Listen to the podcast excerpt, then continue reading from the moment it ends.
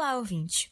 Eu sou Lara Santos e esse é o Memento Mori, um podcast sobre memória.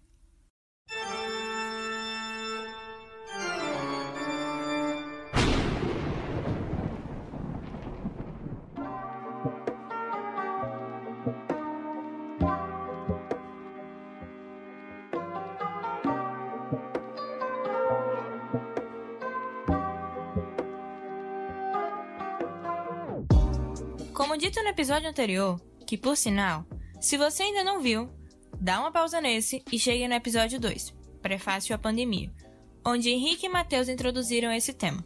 Se já ouviu, vamos lá. Tudo começou no dia 31 de dezembro de 2019, quando a Organização Mundial da Saúde recebeu um alerta a respeito de casos de pneumonia ocorrendo na cidade de Wuhan, na China. Em 7 de fevereiro, identificamos o vírus causador da doença. Seria então mais uma temporada do coronavírus. Três meses depois, a Organização Mundial da Saúde declarou a crise como pandemia. Desde então, aprendemos a lidar com isso.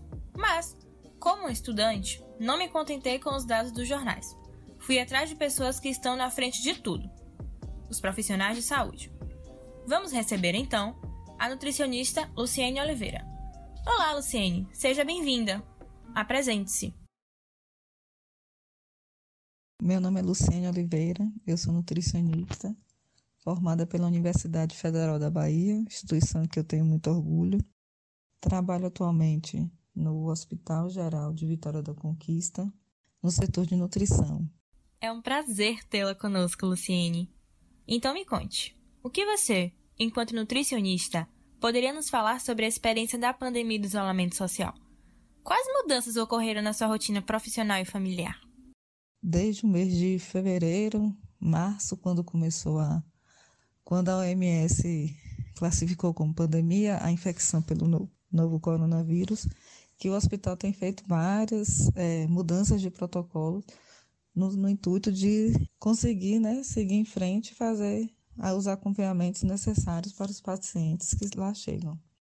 É, inicialmente, nós fizemos várias mudanças de rotina, como redução do número de pessoas nas salas, é, redução da quantidade de, de atendimento beira-leito, que a gente chama né, de assistência nutricional aos pacientes.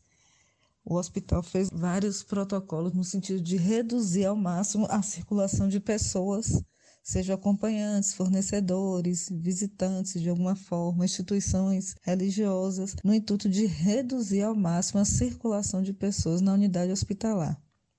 Em relação ao setor de nutrição, né, nós prestamos, na nossa rotina profissional, nós fazemos assistência nutricional de pacientes internados. É, assistência essa que é feita à beira-leito, né, com avaliação nutricional, acompanhamento de peso, de medidas antropométricas, e tudo isso teve que ser, teve que ser modificado justamente para diminuir a, o contato mais próximo das pessoas. Para a nossa assistência, isso é muito, foi muito ruim, é muito prejudicial, porque a gente faz acompanhamento, nós fazemos acompanhamento do paciente internado, observando dia a dia a evolução dele em relação a, ao plano alimentar, a dietoterapia e os efeitos positivos da dietoterapia no tratamento desses pacientes. E isso ficou bastante prejudicado. Bom, também com relação ao, ao hospital, houve muita adequação de espaço físico no intuito de criar fluxos que diminuam, que pudessem proteger os, tanto pacientes quanto, quanto funcionários e outras pessoas que circulam no hospital. Os pacientes que chegavam na unidade com suspeita, né, com sintoma gripal, suspeita de infecção pelo novo coronavírus, eles eram encaminhados para um setor separado, né, eles são encaminhados para um setor separado, onde existe uma equipe já preparada, já treinada para atender esse paciente no intuito de reduzir ao máximo o risco de contaminação. Isso aconteceu desde março, então gente, nós estamos agora no mês de setembro e é um período muito longo para viver todas essas, essas rotinas de, é, de isolamento social, de distanciamento, de redução do contato com, com o paciente, o período é longo demais. Então, por conta disso, todos os protocolos de atendimento eles vão sendo é, analisados, avaliados. Então, primeiramente, o que nós resolvemos fazer foi criar um fluxo de atendimento ao paciente, tanto o paciente de Covid quanto das outras enfermidades, né? Porque as outras enfermidades não pararam de acontecer, visando justamente proteger esse paciente e reduzir o risco de contaminação de pessoa a pessoa. Reduzimos a quantidade de pessoas dentro da nossa sala, tivemos esse cuidado, fazemos o uso constante de máscaras, né? inclusive máscara de proteção, máscara hospitalar. Mudamos todo o nosso fardamento e criamos rotinas de, de como atender, continuar atendendo esse paciente sem que houvesse risco maior de contaminação. Para a gente que ficou na unidade hospitalar, acho que sim, o mais difícil foi é a falta de, essa, desse distanciamento com o paciente. Enquanto nutricionista, a gente precisa estar acompanhando o paciente para estar tá avaliando, né, vendo a, a evolução dele. E isso ficou, ficou um pouco prejudicado. Para a profissão foi ruim, está é, tá sendo ruim para o paciente mais ainda. Com relação aos pacientes internados com Covid, criamos rotinas de, de acompanhamento, inicialmente acompanhamento remoto, mas esses protocolos também foram mudados, buscando sempre estar tentando atender a necessidade, fazer a necessidade nutricional desse paciente de acordo com todo o quadro clínico que ele apresenta. Pacientes internados na UTI, por exemplo, pacientes críticos, eles sempre foram feitos acompanhamentos observando toda a questão de dietoterapia voltada para esse, para esse paciente. Com relação ao, ao distanciamento né, e ao isolamento social, acho que ficou ruim para todo mundo que trabalha em hospital, porque o maior problema que tem é o risco, o medo que sempre a gente sente em relação à questão da contaminação, em relação à questão de você transmitir, é, ser um possível transmissor do vírus, mesmo assintomático, um portador assintomático, por exemplo.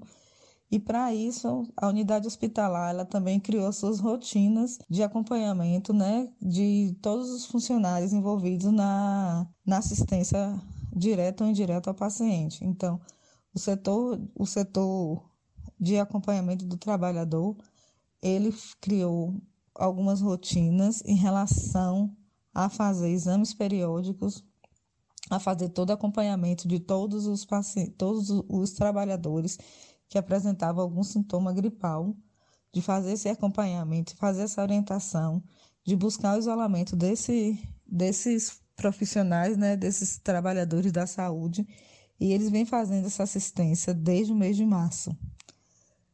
Isso, isso também tem nos ajudado, porque assim, o importante é você, você trabalhar em um ambiente seguro, e com a, com a questão da pandemia, com tudo que aconteceu, com tudo que a gente viu de vários pacientes que chegavam bem e tinham uma evolução muito, muito rápida né, ao óbito, o medo que a gente sentia lá dentro teve que ser trabalhado, muito bem trabalhado, para que a gente transformasse esse medo em conhecimento. E aí a gente pudesse estar analisando situações de como a gente pode enfrentar essa pandemia né? Ela já está, a gente já está com quase seis meses de, de acompanhamento, as coisas já estão mais, mais bem organizadas, né? Mais bem, digo assim, mais bem trabalhadas. Então, assim, nós já conseguimos trabalhar sem tanto medo, sem tanto pavor, como foi no início. Verdade, Luciene. O medo se faz presente principalmente nesse momento em que você pode não ter sintomas, mas transmitir, né? E aí vem aquela questão: quais as dificuldades vocês enfrentaram no retorno ao trabalho? O mais difícil também para a gente que trabalha na área hospitalar, em relação ao isolamento social, é o medo que, sentimos de ser possível portador de, do coronavírus, portador assintomático, e estar tá transmitindo para as pessoas que a gente gosta, para os nossos familiares, para os amigos. Isso causa muito temor. Então, assim, até isso que a gente, as, as alterações foram, as, as mudanças são necessárias. uma coisa mesmo, eu mesmo trabalho na unidade hospitalar, eu tenho uma farda que eu trabalho lá dentro da unidade, vou, mudo de roupa para sair da unidade, essa roupa sai, sai ensacada para fazer, fazer a higienização dela. No meu carro, eu não, não dou carona para ninguém, eu, eu, ando sozinha no carro, pelo risco que eu tenho, assim, porque como eu coloco objetos que são do hospital, mesmo que eu coloque no porta-malas, existe sempre algum risco. Então, eu sempre busco, eu tento andar sozinha no carro, não dou carona para ninguém, eu fico sempre sozinha. Na verdade, não teve retorno ao trabalho. Assistência nutricional no hospital nunca deixou de, de acontecer. Então, acho que a maior dificuldade que a gente enfrentou foi o nosso medo em relação a tudo que estava acontecendo, né? As informações, os acompanhamentos dos casos, os acompanhamentos através de dados do Ministério da Saúde, né? Muita desinformação, muitas informações truncadas e a gente sempre procurando observar o que falam os órgãos competentes, né? O Ministério da Saúde, Secretaria de Saúde, Secretaria de Saúde do Estado da Bahia, no caso aqui de Vitória da Conquista, Prefeitura Municipal. Então, eu acho que a pior dificuldade foi justamente a questão da desinformação ou de excesso de informações erradas, né, que tiveram. É, e o medo faz justamente isso. O medo faz a gente parar de pensar e agir no impulso. Quando você age com medo, você, você não consegue raciocinar direito. E a partir do momento que a gente começou a seguir as orientações dos órgãos competentes, né, do Ministério da Saúde, Secretaria Estadual de Saúde e Prefeitura Municipal, Secretaria de Saúde da Prefeitura Municipal de Vitória da Conquista, as coisas começaram a clarear e ficar mais fáceis para o um enfrentamento à questão da Covid-19. Você falou que a área de nutrição nunca parou, né? Assim, eu até entendo, né? Porque a gente está falando de um hospital e ainda por cima o Hospital de Base de Vitória da Conquista, né? Que é um hospital que recebe pacientes ali de toda a região. Mas teve alguma área no hospital de base que pôde é, adaptar o trabalho presencial pelo home office ou um revezamento para diminuir o fluxo de pessoas? Na unidade hospitalar, na verdade, só quem consegue fazer home office é a área administrativa toda a área de assistência ela tem que estar lá presente sim na assistência ao paciente internado, seja ele de COVID-19 ou de qualquer outra enfermidade, né? Então, o Hospital Geral de Vitória da Conquista, ele é um hospital que de referência para várias enfermidades, então nós temos área de adulto, área de pediatria, várias doenças, atende várias enfermidades e várias especialidades, e essa assistência continuou. É claro que houve uma redução, principalmente no mês de março, abril, maio, houve uma redução significativa da quantidade de pessoas, de pacientes que chegavam ao hospital. A gente costumava dizer que não sabia que tinha tanta gente doente e para onde as pessoas foram, né? Tanto que hoje houve uma, há uma demanda reprimida, eu tenho certeza, em relação a pessoas que deixaram de, de seguir tratamentos, continuar tratamentos, exemplo de pacientes diabéticos hipertensos, e que hoje devem estar sofrendo né, as consequências dessa situação. Então, home office ele, é possível sim, só que na área administrativa, na área assistencial, isso não acontece. Importante lembrar que durante todo esse período a gente, nós fizemos vários adaptações de área, adaptações, adaptações de áreas físicas, né, adaptações de, de protocolos a depender da situação que estava. Um exemplo, na unidade hospitalar nós começamos trabalhando com um, apenas uma UTI quando começaram a chegar os casos de pacientes que necessitavam da assistência da, da terapia intensiva. Foi, come, começamos com uma UTI que foi completamente utilizada só para a Covid-19, né, pelo risco de de contaminação. Quando essa unidade já estava lotada, né, que a gente não, que não conseguia ter outros, que outros pacientes chegaram com as mesmas necessidades, uma outra UTI que estava programada para ser para ser UTI pediátrica, ela foi transformada também em UTI COVID e assim por diante. Então, o, o que aconteceu foi que a gente foi adaptando a unidade hospitalar à medida que havia a necessidade, à medida que havia uma demanda dos casos que chegavam em relação à Covid-19. É, no início da, da pandemia, uma situação que me marcou bastante foi um plantão que eu, que eu estava um dia de sábado no hospital e que chegou o primeiro caso suspeito de Covid-19 no hospital. Né? Então, a gente todos todo, todo o pessoal estava preparado, já conhecia, já sabia, sabia que ia chegar pacientes né, com suspeita de Covid e tal. Mas o primeiro caso suspeito que chegou, acho que deixou todo mundo um pouco assim apreensivo e desorientado. Né? Até a gente, até a situação aprumar foi, foi assim bem, bem tenso, né?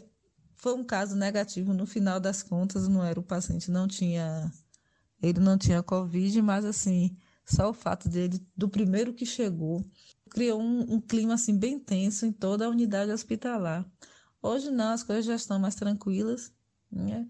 justamente pela questão de, dos, do conhecimento da situação, dos protocolos que foram se adaptando de acordo com a necessidade da unidade, as coisas já estão muito mais organizadas.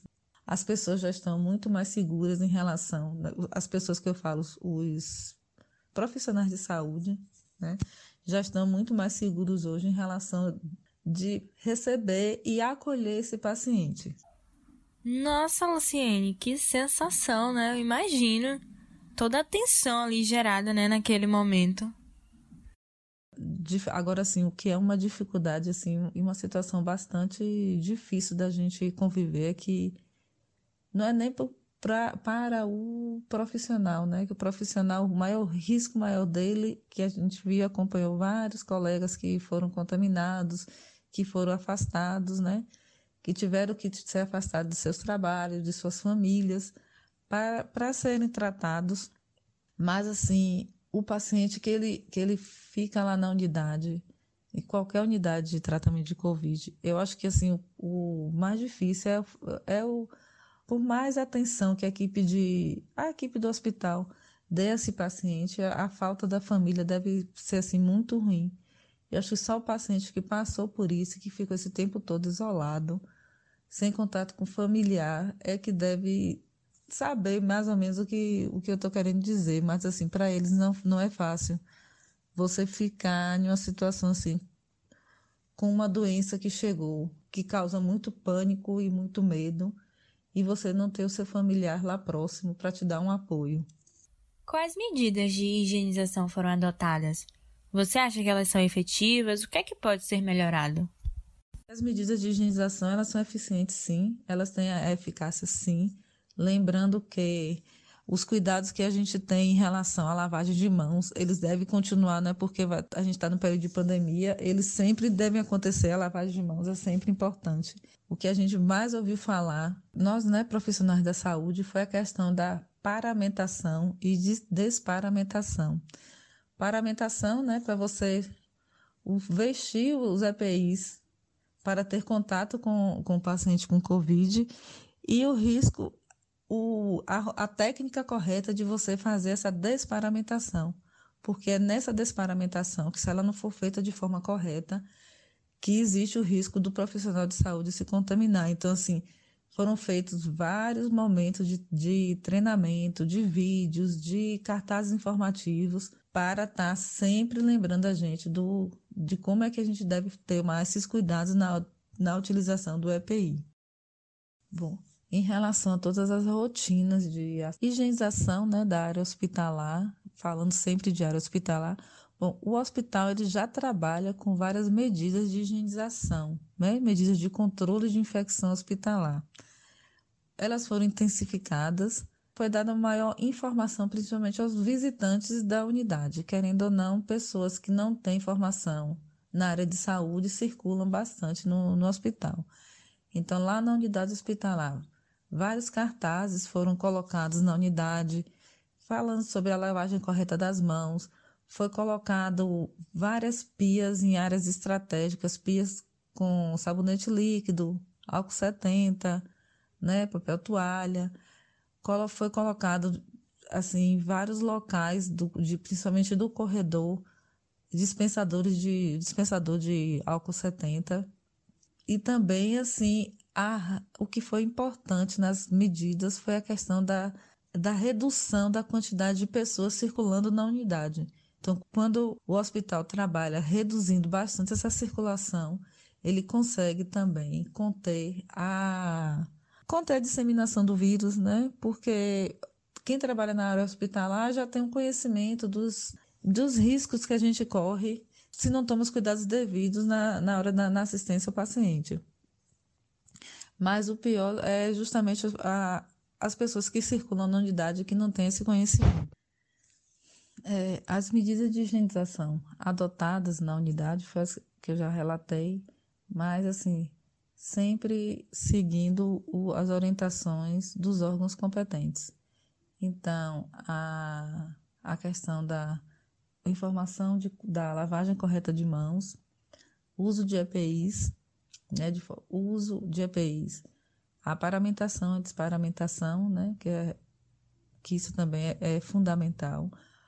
A, a unidade hospitalar disponibilizou em vários locais pia para lavagem de mãos provida de sabão líquido e álcool em gel, papel, papel toalha.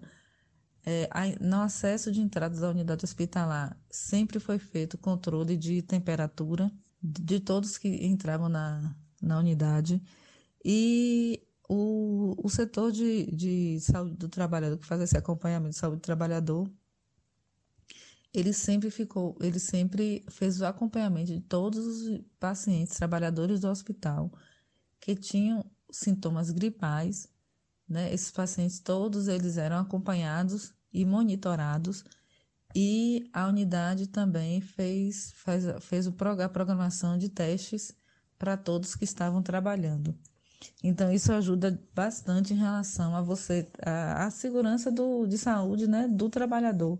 Nos ajudou bastante e ele nos orienta, nos dá a informação correta e, através dessa informação correta, a gente tem mais segurança para trabalhar e para estar tá enfrentando essa parte, toda essa pandemia.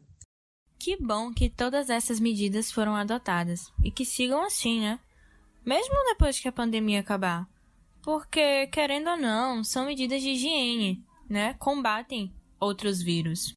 Engraçado que ontem eu tive que trabalhar lá no hospital e fiquei justamente na enfermaria do, de Covid. Ai, é difícil, viu? eu imagino uma atenção enorme, né? Ô, Lara, agora a gente tá falando assim, tá bom, mas no início. Engraçado, né? Que logo quando começou, a, quando foi, foi é, a OMS definiu como pandemia, né, a infecção pelo coronavírus.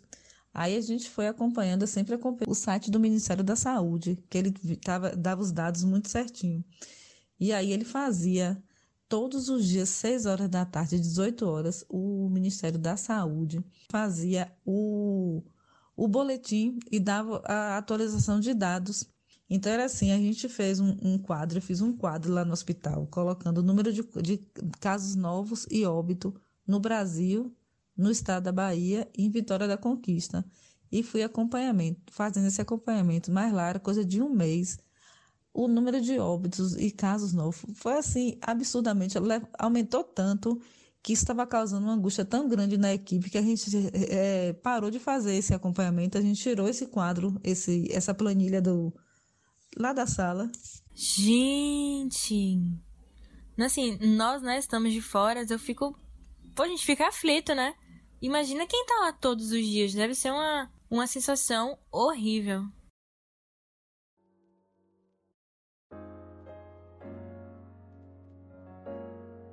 Bom, eu queria agradecer por você separar um tempo do seu dia para conversar com a gente.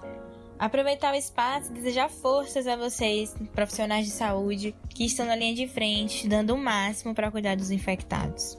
Eu que tenho que agradecer pela oportunidade de ter participado desse projeto, parabenizar vocês pela iniciativa e principalmente pela sensibilidade em estar discutindo um assunto tão importante como esse.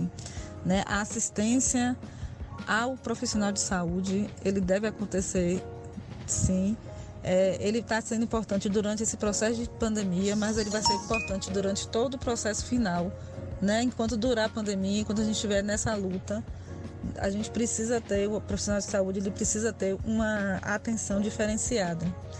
Né? E, e parabenizar vocês pela iniciativa de discutir né, uma, de uma forma bem, bem tranquila um assunto tão sério que é a questão da pandemia e a importância do profissional de saúde nesse, nesse período.